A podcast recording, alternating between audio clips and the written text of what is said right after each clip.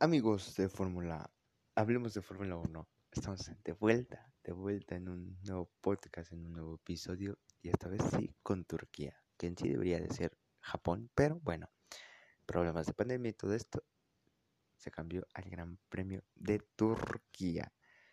Eh, novedades, Sainz va a arrancar desde última posición, ya lo confirmó Ferrari por cambio de unidad de potencia. De ahí en fuera no hay nada más. Ah, este también. Eh, Red Bull va a cambiar diseño de carro y diseño en el traje porque pues como saben este es el último año de Honda que es el principal distribuidor del motor en Red Bull y como se iba a celebrar en Japón pues tenían algo especial para Honda pero bueno ya no se pudo pero igual van a ser en honor a Honda todo eso, el cambio. Y va a estar bueno, va a estar bueno. Es un circuito que, eh, por lo que se ve, no se han celebrado muchas veces, pero las veces que se han celebrado, el mayor constructor que lo ha ganado es Ferrari. De ahí en fuera, pues, eh, Mercedes dos veces y una Red Bull. Hay que espero le vaya muy bien a Red Bull y pues bueno, vamos a ver qué onda, qué, se da este gran fin de semana. Que por cierto, los horarios otra vez son de madrugada, igual que en Rusia. Porque, pues es que amo los horarios de Fórmula 1, sinceramente. Son, vaya, son, son madrugadores, pero ahí voy a estar viendo las prácticas, espero, si no, pues ya no, si no, sinceramente es muy desvelado, o sea, y como que no, pero bueno, eh, los horarios son a las... Uno es... se me fue. Los horarios Ah, no, antes de, decirle los horarios. Bueno, mejor primero si le digo los horarios. Son el día viernes a las el entrenamiento libre. Aquí vendría siendo a las ¿qué? 3 de la mañana. Y no mames, o sea, 3 de la mañana yo voy a seguir en pinche jetón. Y después a las 7. Después Después, el sábado, otra vez a las 3 de la mañana y después a las 7. Y la clasificación, pues será a las 7 la clasificación. Y el domingo 10 de octubre a las 7 la carrera. A las 7. No, no entiendo por qué los horarios así. Nunca entenderé por qué, por qué los horarios de Fórmula 1 son son así. Pero bueno, es en el, este circuito se corre en Estambul. Eh, es un trazado con una longitud de 5,340 kilómetros. Ay, pendejo, metros. que es algo raro, pero en este circuito se corre en sentido antihorario, o sea, se corre para nosotros al revés, al, eh, sentido contrario de las manecillas del reloj, este circuito si se corre. Eh, y pues hay, hay algo que pues va a estar rarito en esta carrera, pero bueno.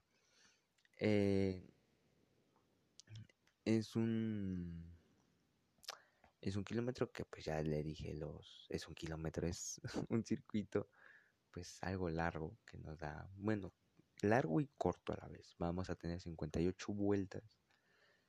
Y vamos a ver qué tal en esas 58 vueltas. La primera edición de este Gran Premio de Turquía se celebró en los días 19, 20 y 21 de agosto con el señor Kimi Raikkonen, que por cierto este ya también va a ser su último año en Fórmula 1. Espero verlo ganar pero no creo. Está en Alfa Romeo, una escudería que pues pelea media tabla. Eh, bueno, ganó Kimi Raikkonen, eh, la pole y la primera victoria en la historia de esta prueba. Eh, los números de ediciones son 8, 8 ediciones que se han celebrado en este Gran Premio. Lo dije, la primera edición fue en el año 2005 y la última en el 2012, que por ahí también hubo una pausa, pues de bastantes años. Eh, mayor ganador es el señor Felipe Massa, es un grande con tres victorias. El constructor con más victorias es Ferrari con tres. Y en la última carrera se la llevó, bueno, la pole se la llevó Lance Stroll con el ya extinto Racing Point, el Mercedes Rosa. y el podio de esa última carrera fue Hamilton, Checo y Vettel. O sea, a Checo, la última vez que, se, estuvo en Estambul, estuvo bien, peleó bien, porque fue una carrera en la que fue último en su momento, pero remontó bien y quedó segundo. Eh, en esa última curva, en esas últimas curvas, que le quitó el segundo lugar a, a, este, ¿cómo? A Leclerc y Vettel también le quitó a Leclerc el tercer lugar. Es una pista que se le da muy bien tanto a Hamilton como a Checo. Eh, la vuelta más rápida la tiene Lando Norris. Eh, y los últimos cinco ganadores han sido Felipe Massa por Ferrari, Jenson Button de Mercedes, eh, Hamilton, Mercedes y eh, Sebastián Vettel por Mercedes, digo por Red Bull. Y el último fue, pues ya lo dije, el señor este Hamilton también volvió a ganar en el 2020. Y pues bueno, eh, el mayor vencedor es este Felipe Massa, es el piloto que más veces ha ganado en este Gran Premio con un total de tres. Luego le sigue Hamilton eh, en 2010 y 2020 con más victorias en este Gran Premio. Eh, es un circuito que pues bueno, en 2005 lo ganó Kimi Raikkonen de McLaren. No hay mucho que decir de ese Gran Premio porque en realidad no tuvo no tuvo muchas participaciones, ¿saben? De 2002 a 2019 no, no se disputó y pues en 20 en el 2020 regresó, pero por temas de la de la pandemia, ¿no?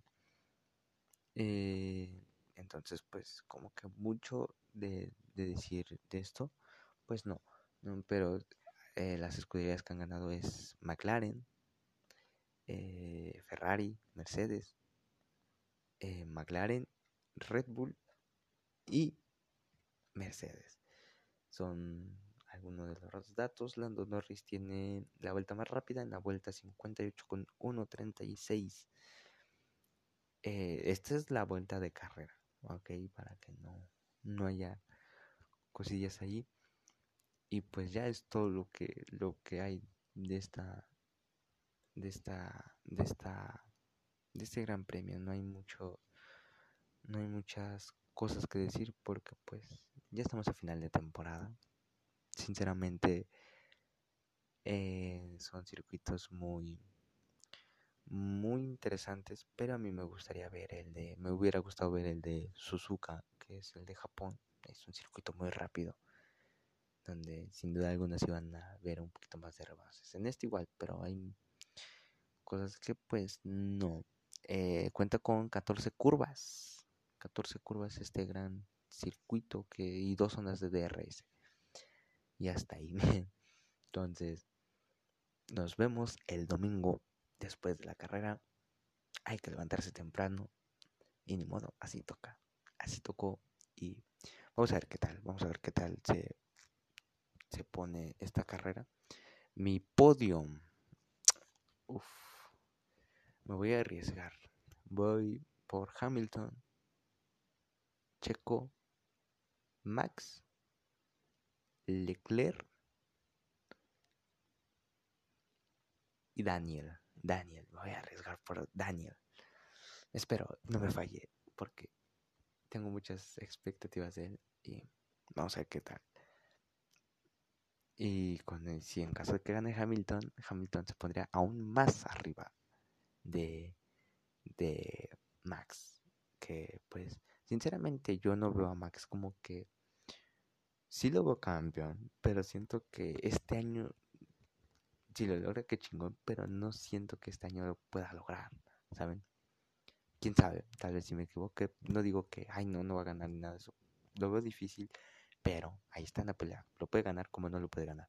Hamilton se puede convertir en el mayor ganador de la Fórmula 1, como no, ¿no? Entonces sería cuestión de ver. Y, por cierto, ya también se, después de esta carrera se viene el Gran Premio de Estados Unidos y después el de México.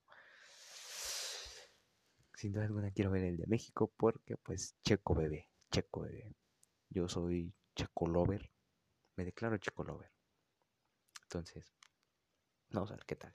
Espero y ya se le den buenas carreras.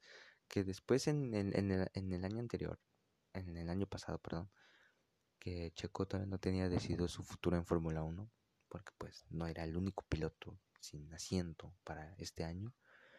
Después de este gran premio se le dieron bien las cosas.